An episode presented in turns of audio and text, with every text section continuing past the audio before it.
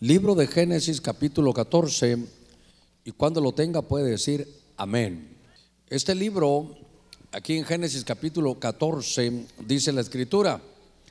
Entonces Melquisedec, verso 18, rey de Salem, sacó pan y vino. Y lo que me llama la atención dice que él era sacerdote del Dios Altísimo. Diga conmigo, Dios Altísimo.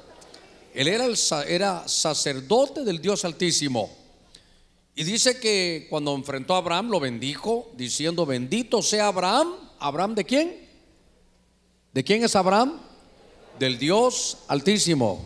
Otra vez, que es creador del cielo y de la tierra. Y bendito sea el Dios Altísimo que entregó a tus enemigos en tu mano. Y dice que Abraham le dio el diezmo de todo. Que Dios añada bendición a su palabra esta, esta tarde. Tal vez lo primero que, que quiero llevarlo yo a usted esta, esta tarde es que hemos visto de muchos ángulos, hermano, este, este pasaje. Pero como estamos en, una, en un mes de julio, comenzando, hermano, la segunda parte del año, Fíjese que dice la escritura, y para que usted vea, quiero hablarle, hermano, de la administración del Dios Altísimo. Primero, quiero decirle que algunos no entienden por qué hay tantos nombres que Dios tiene. Jehová Jireh, Jehová Rafa. Empieza el Señor a, a dar de sus nombres. Este es Jehová el Yon, se llama el Yon, es el Altísimo. Pero los nombres en Dios, la palabra nombre lo que significa son oficios, oficios. Y es de acuerdo a la necesidad que usted tiene. Si usted necesita provisión, Él es Jehová Jireh. Si usted viene enfermo, Él es Jehová Rafa, porque Él trae salud, trae sanidad. Cuando decimos amén. Y entonces ahora, me, fíjese que encuentro un, un nombre que es, yo estaba, Señor, confírmame la palabra eh, fui a estar cerquita de los vasos que están profetizando. Y bueno, dije yo, Señor, yo esperaba algo, pero, pero en fin, eso fue lo que tú me pusiste a mí. Y de pronto estamos cantando que sea exaltado más alto que lo alto. Ahí está el altísimo, dije yo, es, es que va más alto que lo alto. Y entonces, usted sabe la historia de este pasaje, lo hemos hablado muchas veces. Pero en el contexto bíblico dice que Abraham venía de una batalla. Había habido, hermano, guerra. Eran unas guerras de unas alianzas, cinco reyes, hermano, peleando. Y entre los reyes que fueron vencidos fue, hermano, el rey de Sodoma.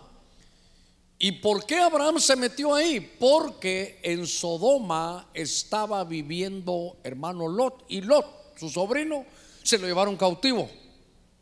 Entonces dice que Abraham con los siervos nacidos en casa, si no estoy mal, creo que 318 o algo así dice la Biblia, dice que con esos 318 fue a la batalla. No, no, no necesitó hermano más, sino que él dijo, bueno, con esto voy a ir a la batalla. Y entonces fue a la batalla. El punto para mí es que él regresa de la batalla. Por favor, ponga cuidado en esto. Y cuando él regresa de la batalla, hermano, piense un momentito, ¿cómo regresará uno de la batalla?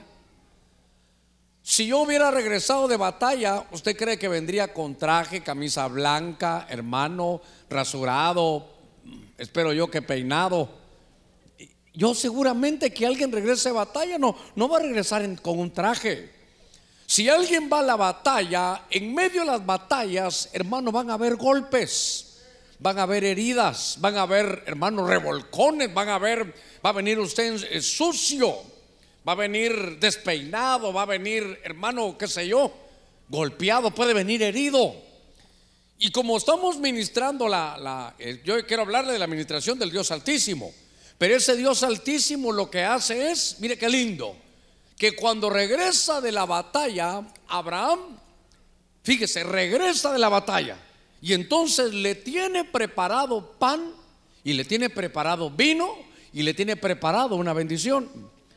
Usted y yo llevamos, hermano, tal vez si usted tomó Santa Cena el mes pasado, llevará un mes de batallas. Alguno tal vez se tardó más, puede tener otros meses de batalla. Pero si vemos lo que hemos platicado de que ya pasó la primera parte del año, llevamos seis meses, hermano, de batallas. En las batallas hay heridas. En las batallas, hermano, tal vez yo había apuntado ir resbalones. Deje resbalones, puede haber caídas, puede haber heridas. ¿Sabe qué? Pueden haber pérdidas. Pero cuando llega alguien de la batalla, usted de alguna manera ha tenido sus propias batallas. Todos de alguna forma hemos tenido nuestras propias batallas. Hay batallas, hermano, que se notan. Hay batallas que, se hacen públicas que uno puede tener. Pero hay otras batallas que son internas, que solo usted y Dios, hermano, las conocen. Tal vez usted ha resbalado, nadie lo sabe, pero usted sí sabe que ha resbalado. Si pudiéramos vernos, hermano, nuestro estado espiritual físicamente, nos miraríamos, hermanos, raspados, nos miraríamos golpeados. Pero al final venimos de la batalla y el Señor nos ha dado la victoria. Porque al final tenemos vida y si hay vida y esperanza. Y si nos hemos sentado a la mesa, viene Dios, nos da pan, vino, hermano y bendición. Entonces, a ver, démosle palmas fuertes a nuestro Señor. Mire esto, a esto quiero llevarlo. Que entonces me llamó la atención la administración del Dios Altísimo.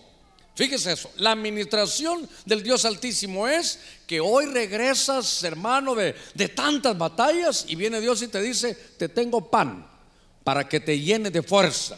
Te tengo vino para sanar tus heridas y tengo una bendición para que tomes fuerza para esta segunda parte del año. Usted ha venido a un culto donde Dios, hermano, nos va a bendecir grandemente, porque Él es el Dios altísimo, el John es el Dios altísimo. Y entonces, hermano, usted mira la historia y dice en el verso 26, bendito sea el Dios altísimo, porque el Dios altísimo entregó a tus enemigos en tu mano. Mire la otra administración del Dios altísimo. Hermano, van a haber muchos enemigos. Yo hace algún tiempo le conté, pero uno a veces dice, pero si yo no me meto con nadie, ¿para por qué tengo enemigos? Si Jesús tiene enemigos, el Padre le dijo, mira, voy a agarrar a todos tus enemigos y los voy a poner por estrado de tus pies. Hasta el Señor tiene enemigos. Lo tremendo es que en las batallas, hermano, con nuestros enemigos, que, a veces, hermanos, son enemigos que, que, usted los puede ver, palpar, pero a veces son enemigos. Nuestra Biblia dice que nuestra lucha no es contra carne y sangre, dice una versión solamente, si no hay luchas espirituales. Pero dice entonces que el Señor, el Dios Altísimo, va a entregarte, hermano, a esos enemigos en tu mano. Así que usted tiene que saber que una de las administraciones del Dios Altísimo es que viene y te reconforta después de tus batallas, número uno. Número dos, que te entrega a tus enemigos. Y por eso dice que cuando hermano enfrenta, hermano Abraham, mira que viene ese, ese sacerdote, entonces dice que el hermano le da el diezmo de todo. Y dice la escritura, Abraham del Dios Altísimo. Solo en esos pasajes hay uno que es sacerdote del Dios Altísimo, es Melquisedec. Y otro es hermano Abraham. Por eso eh, dice la escritura, usted tiene su Biblia ahí en el capítulo 14. Y en el capítulo 15 dice la Biblia, después de estas cosas, después de esta administración del Dios Altísimo, dice la Biblia ahí en, en Génesis 15, que entonces dice, yo seré tu escudo y tu recompensa, ¿cómo es que va a ser? Será muy grande. Ahora, entonces note, primero nos da pan y vino y bendición después de nuestras batallas. ¿Cómo habrás regresado? Yo no sé, pero hoy Dios te ha dado el pan para que tomes fuerza. Te ha puesto el vino para sanar tus heridas. Te ha bendecido. Te dice el Dios altísimo que va a poner a los enemigos en tu mano. Y que Él, hermano, va a ser tu escudo y que tu recompensa será muy grande. Mire, mire esa administración tan tremenda que tiene el Dios Altísimo. Ahora, démosle palmas fuertes a nuestro Señor. Déjeme avanzar, por favor, por ahí. Entonces, hay muchas cosas, hermanos, entre ellas aquí había apuntado algunas cosas que también en medio de la batalla, fíjese, Abraham lo que quería hacer es recuperar a Lot. Eso es, recuperar a Lot. Habrá muchas cosas eh, que podemos verlas de diferentes ángulos. Pero si yo espiritualizara un poquitito, fíjese que Lot significa cobertura. Lot significa cobertura. Y entonces Abraham, bajo la administración del Dios Altísimo, lo que hizo fue ir a recuperar a Lot. Si Lot es cobertura, fue a recuperar, hermano, la cobertura que, que de pronto ya no tenía. Lo que quiero decirle es que estas ministraciones, hermano, que están en este pasaje, me llamaron la atención eso del Dios Altísimo. Eso es, hermano, otro nivel. Eso, eso es algo más grande. Esa es una administración diferente la que Dios, a donde Dios nos está metiendo.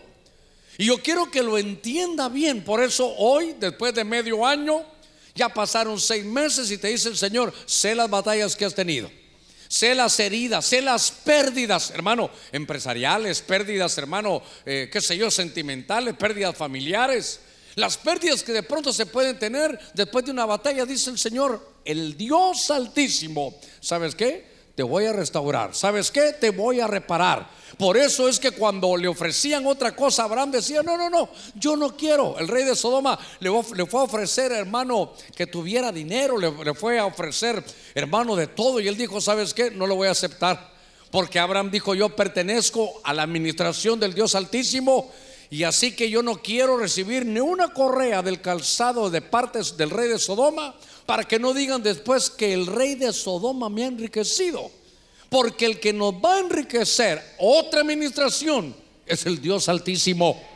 Es entender, hermano, que sobre un alto hay otro más alto y sobre ese alto otro más alto, pero el más alto, hermano, es nuestro Señor, es el Dios Altísimo. A ver, hermano, démosle gloria a nuestro Señor. ¿Cuántos decimos gloria a Dios? Gloria a Dios. Dice que sobre un alto hay otro más alto y sobre ese alto otro más alto. Entonces, hermano, hay diferentes autoridades, sí, eh, espirituales, hermano, eh, en qué sé yo, empresariales, gubernamentales, donde usted las vea, y sobre ese alto hay otro más alto.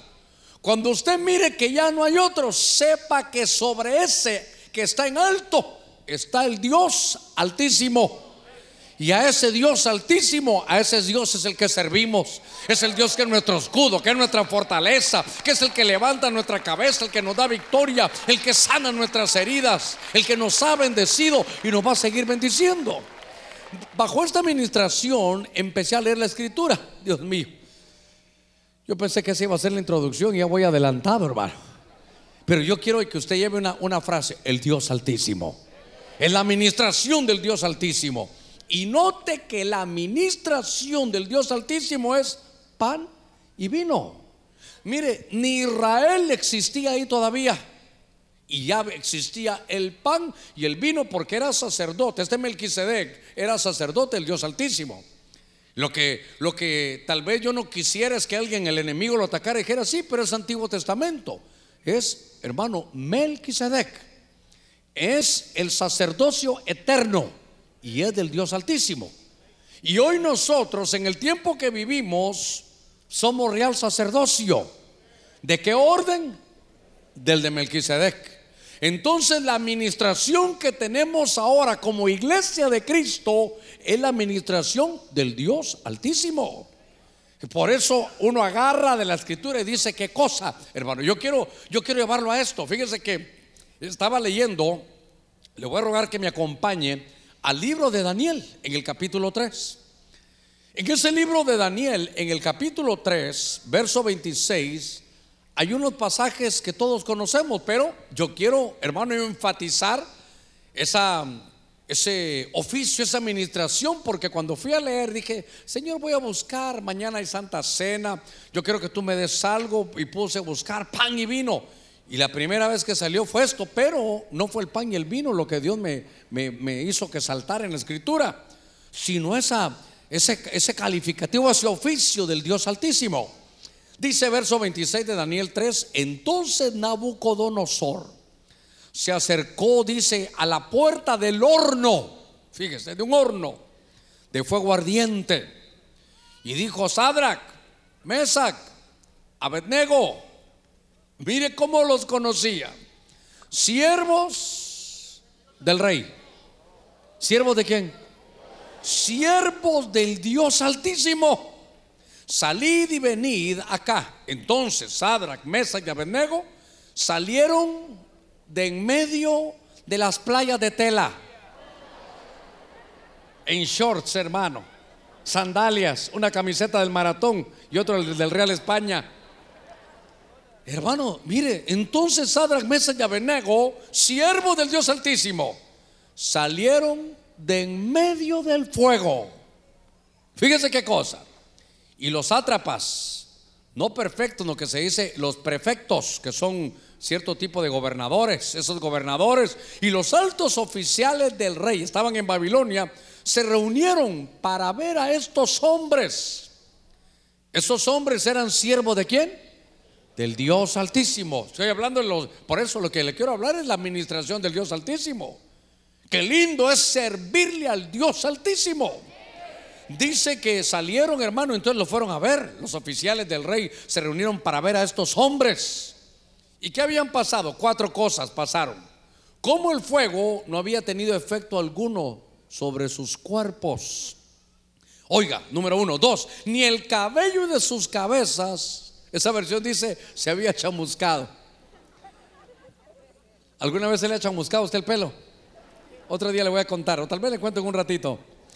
Dice, ni sus mantos habían sufrido daño alguno ni a un olor del fuego había quedado en ellos. Es que ahorita que estaba viendo que no se le chamuscó el pelo, me, me recordé algunas de mis, de mis problemas, de mis historias personales. Ahora que usted no vino por la mañana, pero estuvo predicando un pastor de Iowa, que era uno de los hombres que cuando yo comencé la, hermano, la carrera cristiana, él me, él era parte de los obreros, él era un líder que ya dirigía, cantaba, predicaba. Y él me, llevaba. Y una de esas, de esas noches que después del culto él iba a mi casa, nos tocó a nosotros, hermanos, siempre le cocinábamos. Cocinábamos, usted sabe, ¿verdad? Huevitos y frijol. Ya mi hermano más especializado hacía arroz, arroz hermano de sobrinas. No porque eran familiares, sino porque eran todas las obras que habían quedado, hermano, en la, en la, en la semana. Y entonces una vez mi hermano me dijo, ¿sabes qué? Eh, ponete esto en el horno, me dijo. Y entonces llegué yo y entonces puse, hermano, el horno, encendí el gas. Y de pronto dije yo, ¿qué fue lo que me dijeron que pusiera aquí? Busqué, me tardé unos segundos, hermano, regresé y entonces lo puse, pero dije, ah, lo tengo que encender. Pero habían pasado como 45 segundos, hermano. Y entonces llego yo hacia el horno, hermano, enciendo.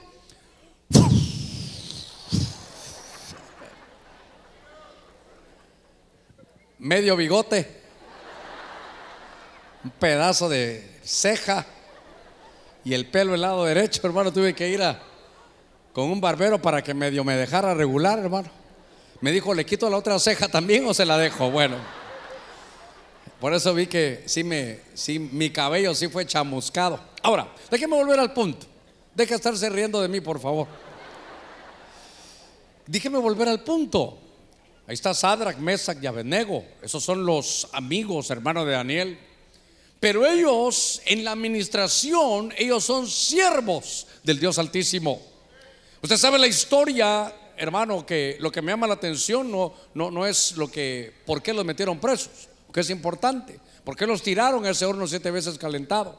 Sino lo que sucedió es que ellos los estaban forzando a adorar una imagen. Y les habían puesto hasta alabanzas, hermano, cantaban. Pero al final lo que querían es que fueran a adorar imágenes y ellos dijeron que no. Hay un, creo que si usted tiene Biblia ahí a la mano, en el verso 22 dice que agarraron a Sadrach, Mesach y Abednego y dijeron, vamos a tirarlos al horno siete veces calentado. Y entonces cuando se acercaron a tirarlos, los lanzaron. Y esos que los lanzaron era tanto el calor del fuego que ellos se quemaron. Los que lo tiraron se quemaron. Los que querían que aquellos se quemaran, ellos se terminaron, hermano, quemando. Lo que quieran hacerle a los siervos del Altísimo, la gente del mal, eso es lo que ellos van a recibir. porque tienen una protección tremenda de parte de Dios. Mire qué cosa esta. Hermano, hace algunos meses, hermanos, nos visitaban unos brujos que bienvenidos si quieren liberarse. Pero si no, se van a ir peor, se van a ir empobrecidos, llenos de miseria, llenos de enfermedad. Porque usted sabe que todo lo que uno siembra se cosecha. Dice, Dios no puede ser burlado. Todo lo que el hombre sembrare, eso también cosechará. Cuando nos acercamos en la ofrenda, ese es, hermano, el, el alfolí es un, es, un, es un lugar de tesoros, es como lo que usted está sembrando ahí. Todo lo que el hombre sembrare, oiga, todo lo que el hombre sembrare, eso también cosechará. Y algunos de las tinieblas no se dan cuenta, a veces nos vienen a tirar pelos, hermano, como que estuviéramos pelones. Nos vienen a tirar pelos, vienen a tirar eso. Y yo digo, pobrecitos. A veces dicen, pastor, ¿y ahora qué hacemos? Nosotros nada. Ellos no saben que lo que están sembrando a ellos les va a caer. Ellos no saben que si están haciendo algo malo en la casa de Dios, los siervos del Altísimo tenemos una, una bendición de parte de Dios. Que lo que nos quieran hacer, ellos lo van a recibir. Mire qué cosa más, más tremenda. A ver, démosle palmas fuertes a nuestro Señor. Gloria a Dios, gloria al Señor. Por eso, qué lindo servirle al Dios Altísimo, hermano. Usted y yo nos tenemos que sentir honrados de servir al Dios del cielo, un Dios poderoso, un Dios que te enriquece, un Dios que te perdona, un Dios de misericordia. Es la administración del Dios Altísimo. Qué lindo eso. Los que querían hacerle daño, mire, vamos a agarrar a Sadrach, Mesach y Abednego, que son siervos del Dios Altísimo. Vamos a tirarlos al fuego. Aquellos cayeron, hermano, ahí adentro, y fíjese que ellos se terminaron quemando. Por eso, pastor, fíjese que está llegando no sé quién y fíjese que está estorbando. Hermano, deje que venga. Mire, dijo una vez alguien que nunca se me olvidó, déjeme que lo aplique un poquitito porque es empresarial, pero hay que aplicarlo lo espiritual. No se preocupe por la competencia, preocúpese por nuestra incompetencia. Ya se imagina que la luz dijera, ay, ya, ahí viene la noche. Usted ha visto, hermano, que si los postes de luz pudieran hablar. Ah, ¿Estás asustado vos? Sí, porque viene la noche. No, la noche diría, qué terrible, ahí no puedo llegar porque aunque yo tire tinieblas, ahí siempre hay luz. Y ustedes, hermanos, son hijos del Dios de la luz. Somos la luz de este mundo.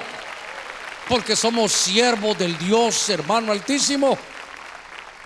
Entonces estaba viendo a los siervos, hermano, del Dios altísimo y fíjese que en el verso 24, seguramente usted no tiene esa versión, no dice igual, pero hay una versión que es la nácar colunga. Y esa versión dice que cuando los tiraron al horno siete veces calentado, esta versión que manejo dice, se paseaban en medio de las llamas.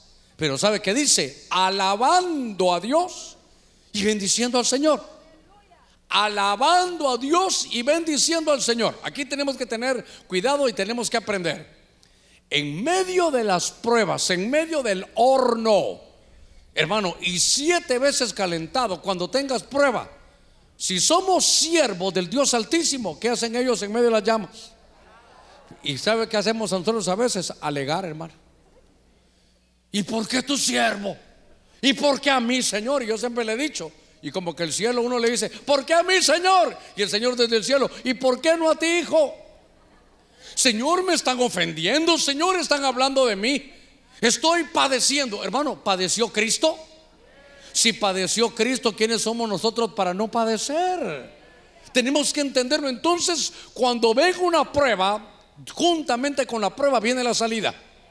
Dios no te va a permitir una prueba que no puedas soportar.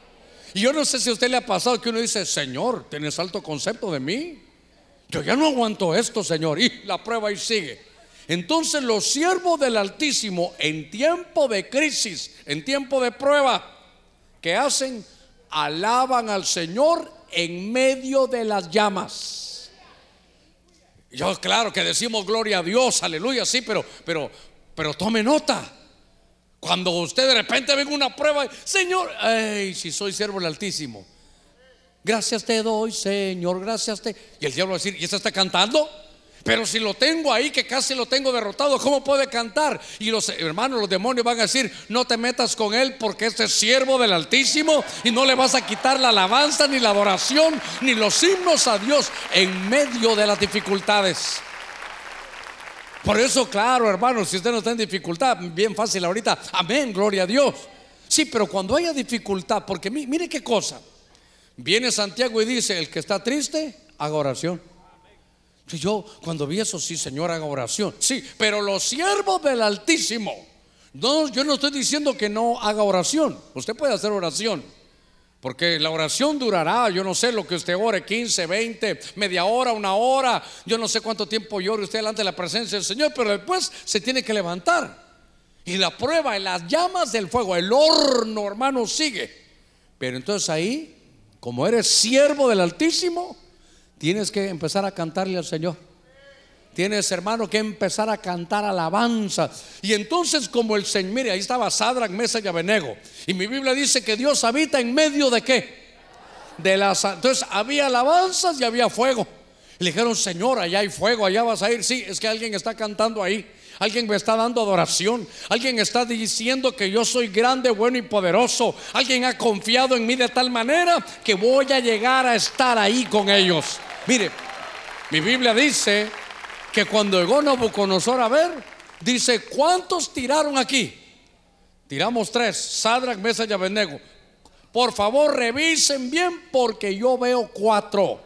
Y el otro es semejante al Hijo de los dioses. ¿Por qué? Porque en medio de la crisis y en medio de las llamas, esos hermanos siervos del Altísimo, siervos del Dios Altísimo, le cantaron alabanzas al Señor. Y fíjense cómo dice esta versión una carcolunga se paseaban en medio de las llamas, alabando a Dios y bendiciendo al Señor. Se imagina, gracias por las llamas, gracias por el horno, Señor. Gracias por el horno. Hermano, ¿qué, se hace en el horno? Se prepara el pan, ¿verdad? Ahí se prepara el pan. Entonces usted me parece que es una semita bien preparada que nos tienen que meter en el horno para que la gente pueda alimentarse de nosotros mismos. Usted, fíjese que yo vengo aquí, traigo un mensaje, usted ahorita se está, se está alimentando. Digo, Señor, ¿con qué razón me has metido a mí al horno para que sea un, semito? Una semita para que yo sea alimento para usted. Déjeme avanzar. Siervo del Dios Altísimo.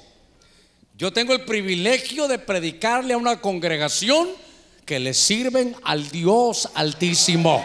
Estamos en este tiempo de la gracia bajo la administración del Dios Altísimo. qué lindo. Démosle palmas a ese Dios grande, bueno, poderoso. A su nombre, a su nombre. A ti sea toda la gloria, toda la honra, toda la alabanza. Aquí te aclamamos, aquí te ovacionamos. Eres el grande, el Dios Altísimo. El Dios Altísimo siervos del Altísimo. Hechos 16, 17. Del Antiguo Testamento me voy al Nuevo Testamento. Y en el libro de los Hechos dice que había una mujer que tenía un espíritu de adivinación, Hechos capítulo 16. Dice que tenía un espíritu en las mejores versiones que están, hermano, mejor traducidas. Dice que tenía un espíritu de pitonisa, un espíritu de pitón.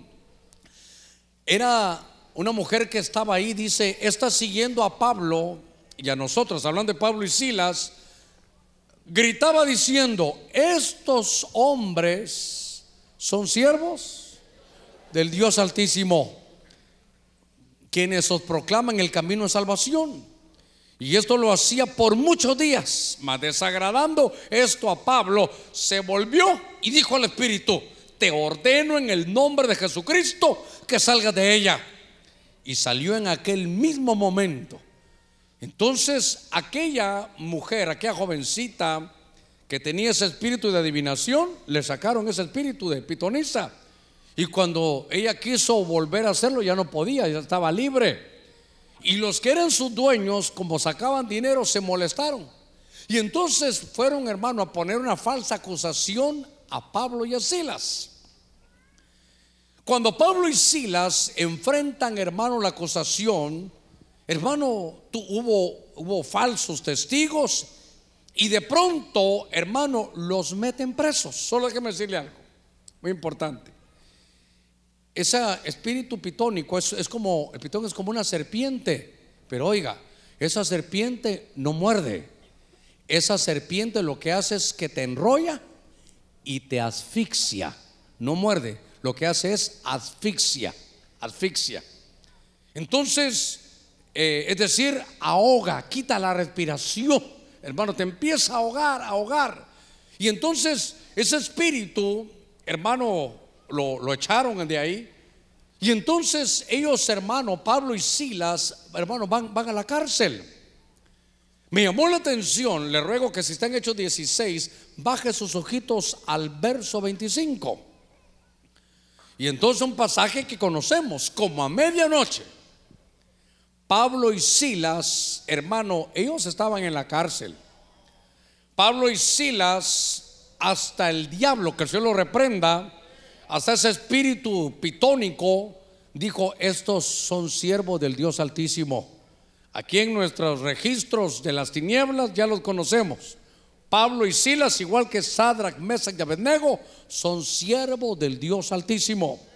Hermano, ¿por qué Pablo la, libera? Porque ella estaba diciendo una verdad. Ella, ellos eran siervos del Dios Altísimo. Era una verdad, pero dicha en labios impuros, en labios inmundos.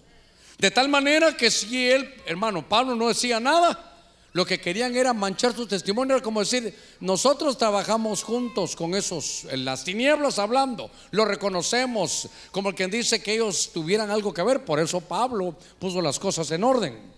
Pero lo que me llama la atención es ese común denominador, porque estos no están en un horno siete veces calentado, sino que veo yo que Pablo y Silas están en una cárcel.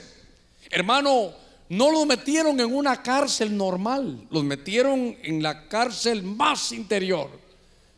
Eso, eso es como, como la Bartolina, no sé si usted conoce ese, ese vocablo. Eso es como la mazmorra. Eso es el lugar más, más terrible de la cárcel.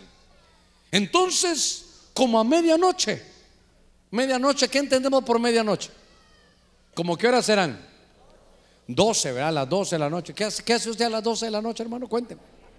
Dormir, pastor, si no, ¿cómo me levanto, verdad? Bueno, yo a esa hora ya cené, ya empiezo, hermano, a, ya vi mis resúmenes deportivos, ya vi algunas cosas. Digo, Señor, dame algo para mañana, porque a mí me gusta amanecer con el mensaje ya, ya para, para ahí, perdóneme, para rumiarlo todo el día antes de predicárselo a usted. Sí, perdone que le diga rumiar, pero es que usted sabe lo que es rumiar, ¿verdad? Es las vaquitas agarran, mejor digo los toros, si no van a decir que soy vaca. Pero, ¿verdad? La esposa del toro minando es la que va caminando. Agarran, comen, hermano, y lo tiran a un, a un estómago. Y después ya solo se echan y usted mira que después como que vuelven a estar masticando. Sacan la comida y la vuelven a masticar. Y después la tiran a otro estómago, hermano cuatro estómagos ahí rumiando. Lo mismo, pero, pero rumiando. Entonces ahí a mí me gusta así como, como rumiar la palabra. Y entonces dice que como a medianoche, cuando usted está durmiendo, Pablo y Silas, que son siervos del Dios Altísimo, oraban. ¿Y qué dice? Y cantaban, rapeando a Dios yo creo que ya se me está yendo la mano, perdón usted. Pablo y Silas oraban y cantaban himnos a Dios. Y los presos los escuchaban. Pero oiga, de pronto, dice, de repente se produjo un gran terremoto. De tal manera que los cimientos de la cárcel fueron sacudidos. Al instante se abrieron todas las puertas y las cadenas de todos se soltaron. Otra vez voy a ver a los siervos del Altísimo Hermano, en medio de la cárcel, en medio de una mazmorra, en medio de la de, una Bartolina, no sé cómo se le llamará, hermano, a ese lugar, en una cárcel, el lugar más difícil donde mandan a los peores. Y en lugar, eh, bueno, calabozo, pero, pero es, es, algo terrible. Hermano, en lugar de, de, de estar alegando en medio de la prueba, por eso Pregúntale que está la par suya, ¿qué haces en medio de la prueba? Hermano, perdone, Dios lo bendiga. Mire que no lo había saludado. Yo soy Nepamuceno Gómez. Y entonces, ya le preguntó al hermano, ¿qué hace en medio de la prueba? Ah, yo no hago nada, yo hago esto, yo, yo le digo, ¿por qué, Señor? A mí, ¿por qué? Usted sabe cómo es uno. Señor, si soy tu siervo. Señor, vengo de la Santa Cena. Hasta me traje un panito más para la noche, Señor. Por ladronote es que le está pasando. Yo me estoy tocando aquí a ver si no tengo yo uno. Bueno, lo que le quiero decir es que en medio de la prueba, los siervos del Altísimo, en el horno siete veces calentados, cantaban al Señor. Por eso está bonito esa canción, ¿verdad? Si estás pasando esto a lava, si te está llevando el río a lava. Eh, tiene, tiene su, su, su parte bíblica, pura doctrina. Porque entonces cuando alabamos al Señor, dijo el Señor, están en la cárcel, ¿qué están alegando mis siervos? No, Señor, si ellos entienden, ellos son siervos del Dios Altísimo. ¿Y qué están haciendo? Alabando y dándote la gloria a ti. Y ahora empiezan ellos, hermano, a crear una atmósfera, oiga, de liberación, de liberación. Le voy a decir algo, hermano, ¿qué es estar en una cárcel? Es estar en un lugar donde uno no puede salir. Estar en un lugar donde, donde está privado de libertad. Estar en un lugar donde usted no puede ir donde quiere. Estar en un lugar, hermano, como esclavizado. Hay cárceles, hermano, terribles espirituales. Y estás pasando momentos de dificultad, pero tú eres siervo del Altísimo. Y si eres siervo del Dios Altísimo, en medio de la prueba, si estás, hermano, pasando ahí, alaba al Señor. Bendícelo. Y entonces el cielo va a ver, sí, no, esto lo que requieren es que en medio del, fuego ahí voy a llegar. Esto requieren que en medio de la cárcel les voy a abrir esas puertas que han estado cerradas por años por cuanto me han alabado en medio de la prueba. Porque en lugar de alegar me dieron la gloria a mí, aunque no lo hayan entendido con la cabeza, lo entienden en su espíritu y Dios lo que hace, hermano, es dar mire, tremendos milagros para eso. Démosle palmas fuertes al Señor. Gloria a Dios. Gloria a Dios. Siervos del Dios Altísimo. Pregúntele que está la par suya. ¿Tú eres siervo de quién? ¿A quién sirves? Porque sabe que hermano, esto es otro nivel. Por eso es, estamos comenzando la segunda parte del año. Ya sacúdase. En la mañana nos hablaron de victoria. Ya no podemos seguir iguales. Tiene, ¿sabe qué? Tiene que cambiar su actitud porque usted está en la congregación de los siervos del Dios Altísimo. Por eso si alguien le dice, eso es del Antiguo Testamento, no, si aquí en Hechos 16 está. Aparte de Melquisedec y Melquisedec está en el Nuevo Testamento, ese es nuestro sacerdocio. Por eso es, aquí vino el Señor de medio de tus batallas, en medio, hermano, de, de, de tus lágrimas, de tus pérdidas, de tus momentos de dificultad, de tus momentos, hermano, donde uno dice, ya no voy a seguir. Viene Dios y dice, viene de batalla, sí. ¿Cuánto tiempo llevas? Qué sé yo, medio año. Aquí está el pan que del cielo que te va a fortalecer. Aquí está este vino que va a sanar tus heridas. Y hoy te traigo una bendición para decirte en tu identidad que tú estás sirviendo al Dios Altísimo. Él es tu escudo, tu fortaleza, el que levanta tu cabeza. El hermano el que te va a dar la victoria, es tu recompensa y tu recompensa será muy grande. Le ruego que le diga que está en la par suya, tu recompensa es muy grande. Hermano, no es grande, es muy grande. Tu recompensa será muy grande. Ah, qué lindo, hermano. ¿Qué hizo el Dios Altísimo con Abraham? Le dijo, Señor, ¿verdad que mi recompensa es muy grande? Sí, vas a ver qué cosa tremenda. Pero Señor, yo no tengo hijos, ¿a quién le voy a dejar todo lo que tú me das? Y después de eso, ahí le vino el hijo Abraham. Por eso, hermano, yo no sé lo que usted habrá hecho, yo sé, yo le decía desde ayer, mire, ayer y hoy le decía, espíritus del Señor, ahí te pido que te muevas, que me digas qué orar, qué decir. Y cuando yo estaba ahí atrás, se me vino el pasaje Malaquías que cuando Dios recibe una ofrenda, Él la recibe, porque usted puede ofrendar y puede ser que Dios no la reciba. Pero si Dios la recibe porque usted puso su corazón ahí, Dios concede favores. Dios concede favores. El Dios altísimo. Déjeme, avanzar un poquitito más. En el libro, hermano de, de Lucas, venga conmigo, en el capítulo 1, en el verso 76, hay otra administración del Dios Altísimo. Hay otras actitudes de los que pertenecemos a esa ministración del Dios Altísimo. ¿Ya lo tiene? Evangelio de Lucas, capítulo 1, verso 76. Y le voy a pedir a los de televisión si me pudieran poner la versión Dios habla hoy, pero yo le voy a leer las dos. Lucas 1, 76 dice, y tú, niño, serás llamado profeta de quién? Hermano, ese es, es como un rango. Es como un rango. Es como, es como un nivel.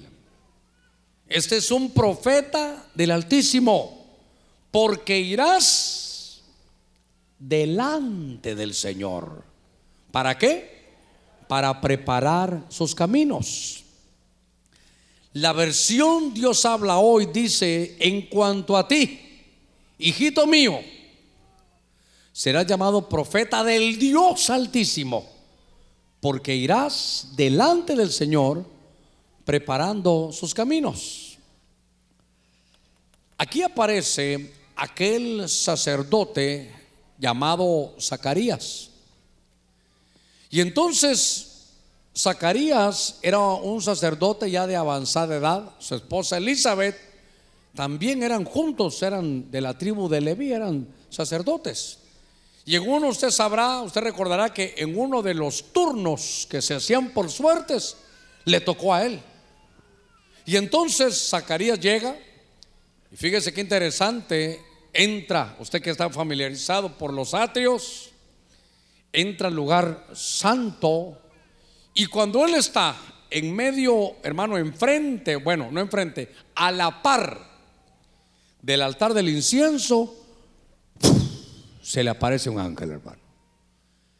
Y cuando se le aparece, Gabriel le dice, ¿sabes qué? Y empieza a decirle, tú y tu esposa van a tener un hijo. Y empieza a darle toda la revelación.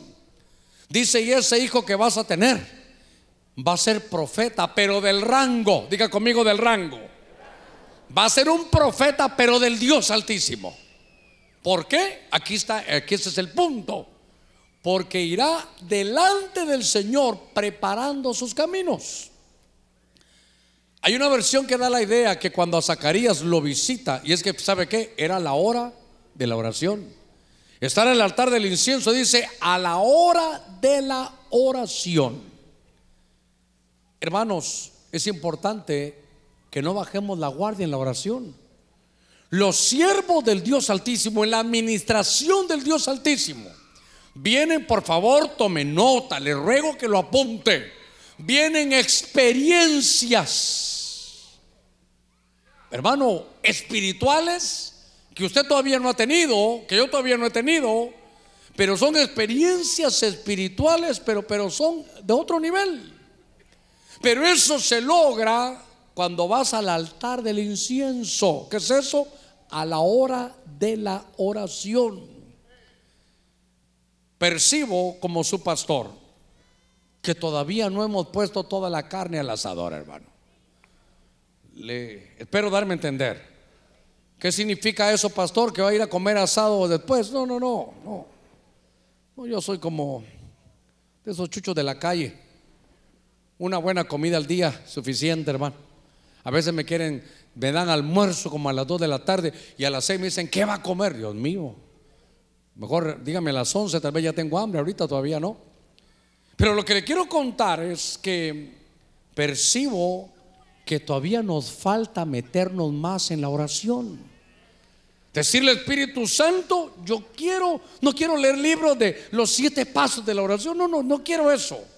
Yo quiero que tú me impulses, que, que tú me guíes. Que cuando ya no haya nada que decir, dice que el Espíritu Santo, como sabe que no sabemos orar como conviene, gime por nosotros, hermano, valga la redundancia, con gemidos indecibles. ya solo son gemidos y uno dice, ay, aquí. Pero ahí está el Espíritu diciendo, corrigiendo lo que estamos orando. En esas estaba Zacarías cuando está el ángel ahí. Y entonces, hermano, dice que lo llena de espíritu, un espíritu de santidad, un espíritu como de profecía. Una versión le dan la idea que empezó a, a profetizar cantando, así cantando. Y entonces le muestran a él lo que iba a ser ese hijo que Dios le iba a dar. Le dicen, ¿sabes qué? Tu oración ha sido escuchada. Y entonces vas a ver a tu hijo. La versión Félix Torres Amás dice, hermano, que iban a ver la venida del Señor. Entonces note el profeta del Dios Altísimo. Dice, ah, hermano, si alguien tuviera esa versión, yo hasta, es la versión Félix Torres Amat, solo que no sé si es, dice, tu oración ha sido bien despachada. Me gustaría que alguien lo buscara. Félix Torres Amat. Cuando lo tengan me dicen amén y lo voy a llevar el micrófono. Porque estoy hablando de los profetas del Dios Altísimo. Fíjese que cuando, cuando se habla de él, le dice, tú serás profeta, pero un profeta del nivel del Dios Altísimo, porque vas a preparar sus caminos para que cuando Él venga, el pueblo esté preparado. La preparación para la venida del Señor. Diga conmigo, preparación para la venida del Señor. Y le voy a decir algo, hermano. Le voy a decir algo. Por favor, no me lo tome como, como soberbia ni como altivez. Es más, con toda la humildad del caso, pero es una verdad tremenda. Dios ha puesto una congregación aquí. Que sabe qué, tal vez nos hemos dado cuenta, pero somos una congregación del Dios Altísimo. Ahora, ¿por qué? Porque en lo profético estamos siempre buscando, hermano, estar preparados para la venida del Señor. Aquí, hermano, no puede pasar mucho tiempo sin que no hablemos de la venida del Señor. Y le dijeron, ¿sabes qué? Tú tienes que ir. Entonces usted sabe la historia. Hay que, esto, esto hay que hacer una, una colección de todos los que son siervos del Altísimo, profetas del Altísimo, sacerdotes del Altísimo, discípulos del Altísimo. Pero cuando este Juan, hermano, iba a venir, Juan el Bautista, ya él traía la profecía que iba a ser un profeta del Dios Altísimo. ¿Encontraron ese, ese versículo? Así lo encontraron, muy bien. ¿Qué, qué verso era? Lucas 1. 13. Tal vez lo ponen en, la, los hermanos de televisión. Busquen la Félix Torres Amat. Es que esta versión es la única que dice de esta manera. Le voy a hablar de lo que logró Zacarías porque él no, él no entendía, le estaban dando una revelación del Dios Altísimo. A ver, ¿qué, ¿cómo dice? Mas el ángel le dijo, no temas Zacarías, pues tu oración ha sido despachada, y tu mujer Isabel dará un hijo su precursor a quien pondré por nombre Juan. Ok, pero todavía algo más. Seguí leyendo a ver si hay algo más. ¿Qué pasó? Se te quedó. Se quedó tu celular. Vamos a orar. Que resucite Dios Santo. Quiero ver esta versión que es. Es Torres Amat con virus. Hay que, hay que inyectarla. A ver cómo dice esta. Hijito, ¿dónde estás anteojos? Fíjate, estás leyendo. Fíjate que yo leo así. ¿Y vos lees así?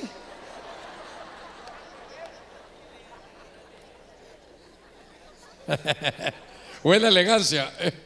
O, o, querés que te envidie, ¿verdad? Yo casi que me como el celular y vos te lo pones por allá. Bueno, a ver qué dice. Mas el ángel le dijo, no temas, Zacarías, pues... Ok. Mas el ángel le dijo, no temas, Zacarías, pues tu oración ha sido despachada. Tú verás al Mesías y tu mujer Isabel te dará un hijo, que será precursor a quien pondrás por nombre Juan, el cual será para ti objeto de gozo y de júbilo, y muchos se, se regocijarán en su nacimiento. Lo que nuestras versiones otras nos dicen es, tú verás al Mesías. Es tu oración será, dice, ya está despachada, te la voy a contestar. Y entonces uno dice, ¿y qué oraba él? Dios le dice, ¿sabes qué? Te voy a contestar tu oración. Se te va a conceder, vas a ver al Señor. Eh, hermano, eh, ¿lo leyó conmigo? ¿Lo, escuchó conmigo? La oración de los que servimos al Dios Altísimo es, Señor, no se te olvide, yo quiero verte. El día que tú vengas por la iglesia, Señor, yo no sé, yo espero, hermano, si nos toca adelantarnos, los muertos en Cristo resucitarán primero. Pero yo creo que ellos estaban hablando de, de, ¿sabe qué? De estar vivos cuando viniera el Señor, de ver al Señor. Entonces, cuando veo a este profeta del Dios Altísimo, note que el trabajo profético es preparar al pueblo para la venida del Señor. Por eso usted mira a Juan, que tremendo hermano. Por eso Juan les decía, ¿saben qué? El hacha ya está puesta. ¿Saben qué? Deben de llevar fruto, tiene que haber frutos dignos de arrepentimiento. ¿Sabe que si él corran, vayan a las aguas, vayan a bautizarse? Y entonces yo digo, si somos una congregación profética del Dios Altísimo, uno de las, hermanos, de las tareas que me toca, que nos toca, diga conmigo que nos toca, porque es tarea de toda la iglesia, es una unción, pero profética más que profetizar es que estemos preparándonos para la venida del Señor. La tarea de, este hermano Juan es preparar al pueblo. Es una, entonces, ¿sabe qué? Si nosotros como iglesia nos preparamos para la venida del Señor, entonces usted sabe, ¿verdad? Como, como él predicaba, le decía, bueno, eh, ya viene, vamos, el bieldo será puesto, va, vamos a quitar toda la basura. Y entonces él hablaba, lo que estaba haciendo es preparando al pueblo. Y algunos les decía, cuidado, el hacha ya está puesta. Y entonces me llama la atención que la unción en el hermano, en la administración del Dios Altísimo es prepararnos para la venida del Señor. Pregúntale que está en la par suya, si el Señor viniera hoy, ¿te vas en el arrebatamiento? Hermano, yo, yo siempre he dicho, eso será, será lo más hermoso. ¿Se imagina que después de una santa cena venga el Señor? ¿Cuántos, tomamos santa cena hoy? ¿Ya está de acuerdo con su hermano? ¿Ya le pidió perdón a su hermano? Entonces, si el Señor viniera hoy, nos vamos todos para arriba, hermano. Hoy sería un día hermoso porque somos una congregación que entendemos el ministerio que tenemos que desarrollar, valga la redundancia, en esta administración del Dios Altísimo. Lo profético es prepararnos para la venida del Señor la administración del Dios Altísimo. Hay sacerdote, hay discípulo como Abraham era del Dios Altísimo, hay siervos, hay profetas. Fíjese que, déjeme, déjeme avanzar un poquitito más. Estaba leyendo en el libro de Lucas capítulo 8, adelante ahí, usted está en el capítulo 1, vaya al capítulo 8, verso 27, me quedan unos minutitos.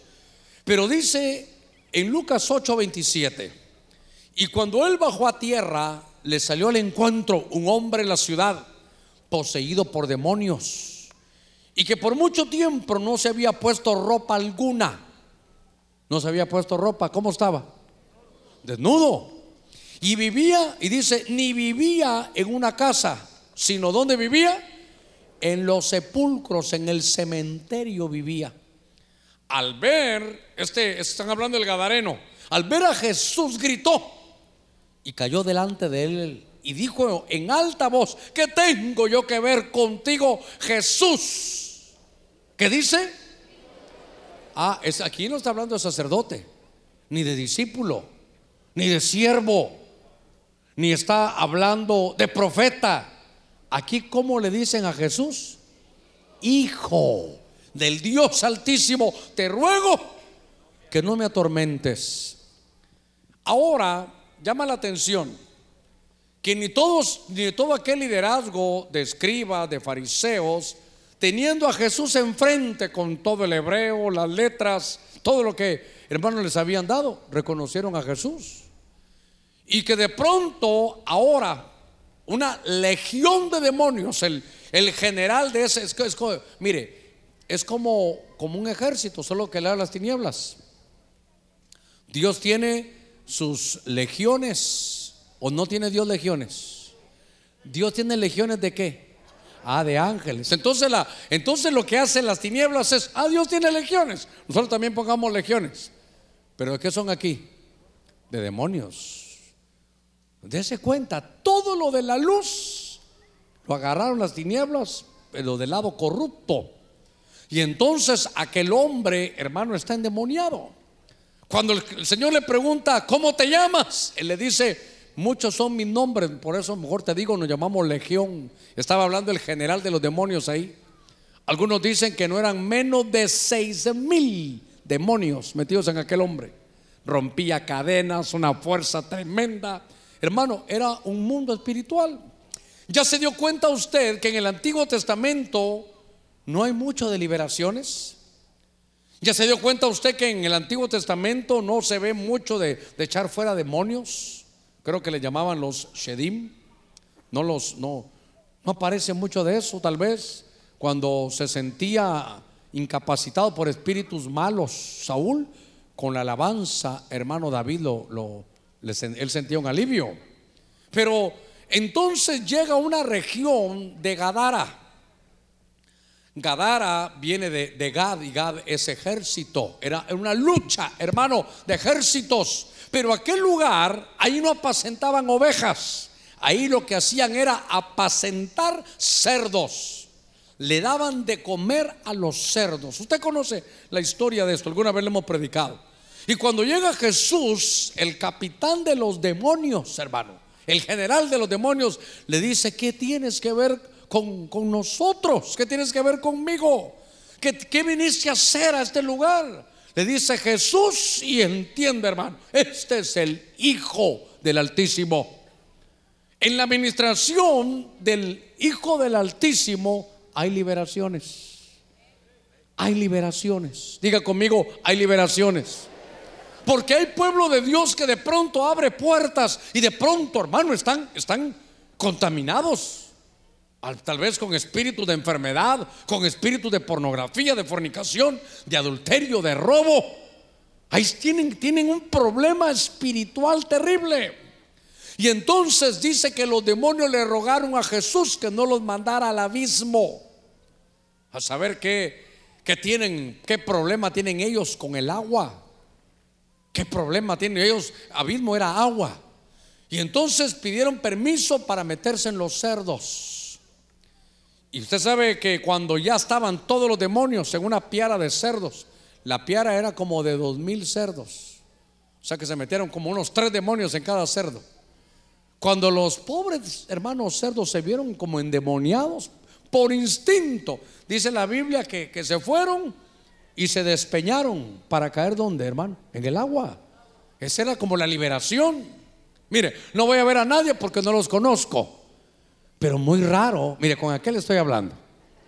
Muy raro que, que le estés huyendo al agua. Muy raro que le estés huyendo al bautismo en agua. Muy raro. Que habrá ahí adentro que no quiere que vayas al agua. Cuando estoy viendo eso, entonces entran y mire hermano, el pago de la liberación fue que se murieran esos cerdos. El pago de la liberación fue matar a los cerdos. En la Biblia el cerdo es, hermano, un animal inmundo. Cuando hablamos, ¿sabe qué? De las inmundicias. Ahí en adentro del hombre hay inmundicias, hermano. Hay idolatría, hay, hay fornicación, adulterio, hay drogadicción. Son espíritus inmundos. Son espíritus inmundos. Quiere decir que la liberación tiene un precio. Si queremos ser libres, hermano, porque la Biblia dice, conoceréis la verdad al Hijo del Altísimo y entonces seréis libres. Pero si queremos ser libres, perdóneme, hay que matar a los chanchos. No vaya a salir del culto a buscar dónde encuentra uno, hermano. No, no, no, no, no estoy hablando de esos chanchos. Estoy hablando de cerdos en el corazón. Y note, apacentar cerdos es alimentar cerdos. Son espíritus, hermano, de inmundicia dentro del hombre. No importa si es apóstol, profeta, evangelista, pastor o maestro. No importa qué, rango tenga, ni qué tan viejo es, ni qué tan joven es en el evangelio. Se abren puertas y a veces, hermano, no, no se sale de eso. Hay un pago hay un precio por la liberación. Es matar a los cerdos. ¿Sabe qué? Ya no apacentar a los cerdos. Ya no hay que apacentar, ya no hay que darle de comer a ese espíritu, hermano inmundo. Mire, si es de pornografía y vive ahí, ya no, ya, no le dé de comer. Eh, eh, perdón, iglesia, ¿me estoy dando a entender? ¿Cómo se le da de comer a un espíritu de pornografía? viendo, oyendo. Ahí está el espíritu ahí que quiere. Entonces, ¿sabe qué? La liberación tiene un costo. Hay que matar a los cerdos. Entonces, si, si estamos, hermano, apacentándolos, hermano, ¿cómo se apacentará un espíritu de adulterio? ¿Cómo se apacentará un espíritu de fornicación? ¿Cómo, cómo se, se trabaja? ¿Cómo se alimenta ese espíritu? Adulterio es una relación sexual de un hombre casado con una mujer que no es esposa. Me quedó un minuto, dice hermano. Yo reprendo. Porque no me voy a quedar ahorita aquí. No le voy a decir, hermano, el martes seguimos. Y mientras tanto, ¿y el cerdo?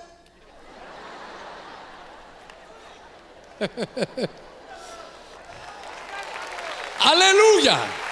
Gloria a Dios. Ya no apaciente al chancho en buen catracho. Ya no la paciente. ¿Cómo se apacienta un espíritu de adulterio? Silencio en la iglesia de Cristo de Benecer. ¿Sabe cómo? ¿Quién es? Soy yo. ¿Qué vienes a buscar? A ti. Ya no la paciente. Bloqueé. Bloqueé. ¿Y qué va a pensar? Es que no es la otra persona, es, hermano, la inmundicia. Es por eso la liberación tiene un costo. La liberación tiene un costo. ¿Cuántos queremos ser libres? Allá arriba, ¿cuántos queremos ser libres? Matemos al chancho. Hagámonos allá de, ¿cómo es? De Santa Rosa Copán, ahí se venden buenos chanchos, ¿verdad? Porque hay que matar eso. ¿Sabe qué? Esta, esta es una oportunidad hermosa de abrir la segunda parte del año. Vamos a decir, Señor, ¿sabes qué? En, el, en, ese, en, ese, en esa administración del Dios Altísimo, yo quiero quedar libre de ese secreto que yo solo sé. Nadie lo sabe. Pero, pero estoy ahí con ese, estoy alimentando el chancho. ¿Cuánto pesará ese chancho ya, hermano? A veces son chanchos de humo porque es de la otra. ¿Cómo se apacienta? Se apacienta con malas compañías. Aunque son muy, muy, muy buena gente, que se ríen con usted, pero al final perdió el maratón de la tristeza, ganó el maratón de la alegría. Perdí una clase, la gané, para, para eso hay. O también son, ¿qué será eso? Está pidiendo jalón. Es que lo decimos de esa manera, pero usted sabe lo que le estoy hablando. Mire, hasta el cielo está dando, testimonio. Está tronando aquí. Gloria a Dios. Mire, el Hijo del Dios Altísimo, que entre a los cerdos y los cerdos se mueren. Y aquel hombre, hermano, le dice Jesús, ya soy libre. Ahora me voy contigo. ¿Qué le dijo el Señor? Vete a tu casa. Muéstrate a los tuyos. Ve de nuevo, ve, ve a mostrarte lo que Dios ha hecho. Dile cuán grandes cosas ha hecho el Dios Altísimo. Para Dios no hay caso, hermano, perdido. El que tiene problemas espirituales, aquí está el Hijo del Dios Altísimo que te puede traer libertad y que te puede traer liberación y que te va a dar otro estilo de vida. Voy, a cerrar. Los que los hermanos de alabanza suben. Voy a cerrar esta, esta tarde. Ya me pasé un minuto, ya. Hasta aquí tengo un reloj ahora y me lo dice. Pero le voy a poner una, una pruebecita para cerrar esto. Hermano, es lindo el Dios Altísimo, ¿no cree? Yo lo que quiero es que usted lleve dos palabras. Dios Altísimo. Para que sepa que hay sacerdote, que hay discípulos, que hay siervos, que hay profetas, que hay hijos. Usted dirá, qué lindo, pero, pero mire esto. ¿Sabe usted que usted también es hijo del Altísimo? Oiga Lucas 6:35. De todos los versos que le di, este es el que no quiero que se le olvide. Apúntelo por, por favor ahí. Que no se me olvide Lucas 6:35. Antes bien, amad a vuestros enemigos y haced bien. Y cuando deis, no esperéis nada cambio. Otra vez, y vuestra recompensa será grande. ¿Por qué? Porque es el Dios Altísimo. Y entonces seréis, ah, qué lindo. Seréis, ¿qué dice? Hijos del Altísimo. Porque Él es bondadoso para con los ingratos y perversos. Con sus ojitos cerrados. Dice que si llegamos a esa estatura, no es fácil. Yo le ruego unos minutos, no se mueva. Voy a ministrar rápidamente. No voy a invitar a nadie al frente. Usted ya se puso de acuerdo con el Señor. Es más, le voy a rogar que se ponga de pie. Le voy a rogar, que se ponga de pie. Pastor, ya va a llover. ¿O ya llovió? Entonces, ¿para qué corre? Solo se va a mojar. Hay una administración, hay una presencia muy hermosa esta tarde. Por favor, no se desenfoque del pensamiento de esta tarde. Estamos comenzando la segunda parte del año. ¿Qué batallas habrá tenido? ¿Qué pruebas? ¿Qué pruebas? ¿Qué tentaciones? Deje eso. ¿Qué, qué raspones? qué caídas, qué fracasos, qué derrotas habremos tenido en estos seis meses, qué desobediencias. Lo tremendo es que el Dios Altísimo, después de nuestras batallas, vino esta tarde y te dio pan, te dio vino y te bendice. Y nosotros como hijos de Abraham recibimos esa bendición del Dios Altísimo. El Dios Altísimo le dijo, te voy a fortalecer esta tarde con el pan. Voy a sanar tus heridas. Con el vino se suavizan las heridas. Y te voy a bendecir. Voy a ser tu escudo. Voy a ser tu fortaleza. Voy a hacer que tu recompensa sea grande. Oiga, voy a poner a tus enemigos en tus manos. Por eso es que Abraham reconoció el tiempo que estaba viviendo y dijo, yo también soy del Dios altísimo. Los discípulos de Dios altísimo sacaron sus diezmos y se los dieron, porque reconoció la autoridad. Piensa un momentito en tus batallas, en tus derrotas. Tú que te conoces y que te puedes ver por dentro. ¿Cuántos tropezones? ¿Cuánto, cuánto, qué raspado vienes? ¿Qué doblegado pudiste haber venido? Pero como Cristo ya triunfó por nosotros en la cruz, y por eso este pan y este vino es para hacer memoria. No son tanto sus luchas, no que fue la lucha de Cristo la que nos dio la victoria final. Hoy podemos, hermano, poder algunas veces perder algunas batallas. Pero la guerra ya está ganada. Cristo la ganó en la cruz. El Dios, el Hijo del Dios Altísimo. Padre, yo bendigo a tu pueblo. Lo bendigo, lo bendigo, mi Dios. En su entrada, lo bendigo como sacerdote del Dios Altísimo. Los bendigo. Su entrada, su salida. Bendigo sus manos. Bendigo su trabajo que exista en su rostro una gracia especial para que Dios abra las puertas de toda cárcel que ha estado durante años. Esa puerta ha estado cerrada. Abre puertas, Señor. Porque tu pueblo te alaba en medio del horno y tu pueblo te ha alabado en medio de la cárcel, en medio de las pruebas.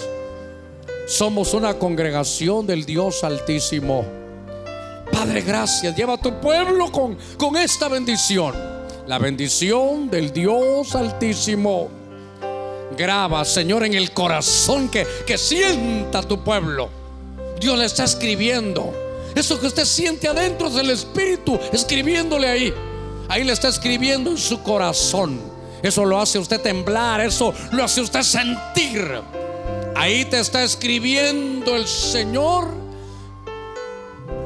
Tú me perteneces, yo soy el Dios altísimo, el que te doy la gracia, el que te voy a enriquecer, el, tu recompensa será grande. En el nombre de Cristo. Cristo es el Hijo del Dios Altísimo.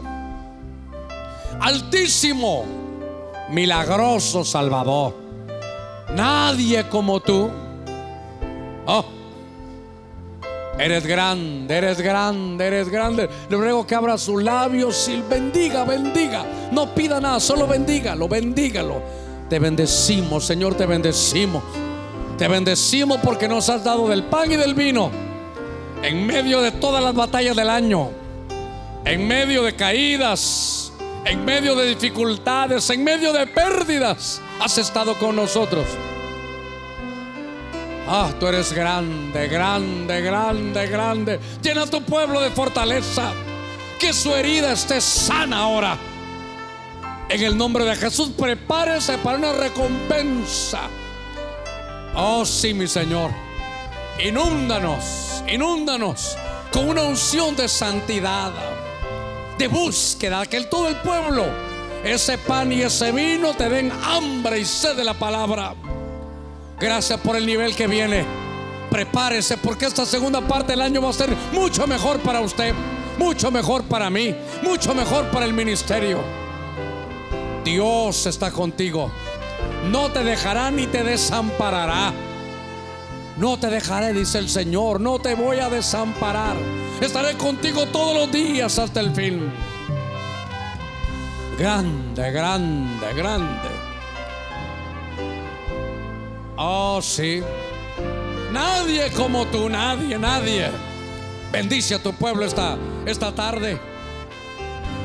Váyase en victoria. Ha sido la administración de este domingo. Vamos a ir en victoria. Vamos a ir en victoria. Santo eres. En el nombre de Jesús. En el nombre de Cristo. Yo quisiera que cantáramos, no importa lo que estés viviendo, alaba. ¿Sí? Porque estamos en medio de pruebas económicas, en pruebas de, de ciudad, en pruebas de país pero somos siervos del Dios Altísimo. Solo cantemos ese himno y ponemos nuestro sello.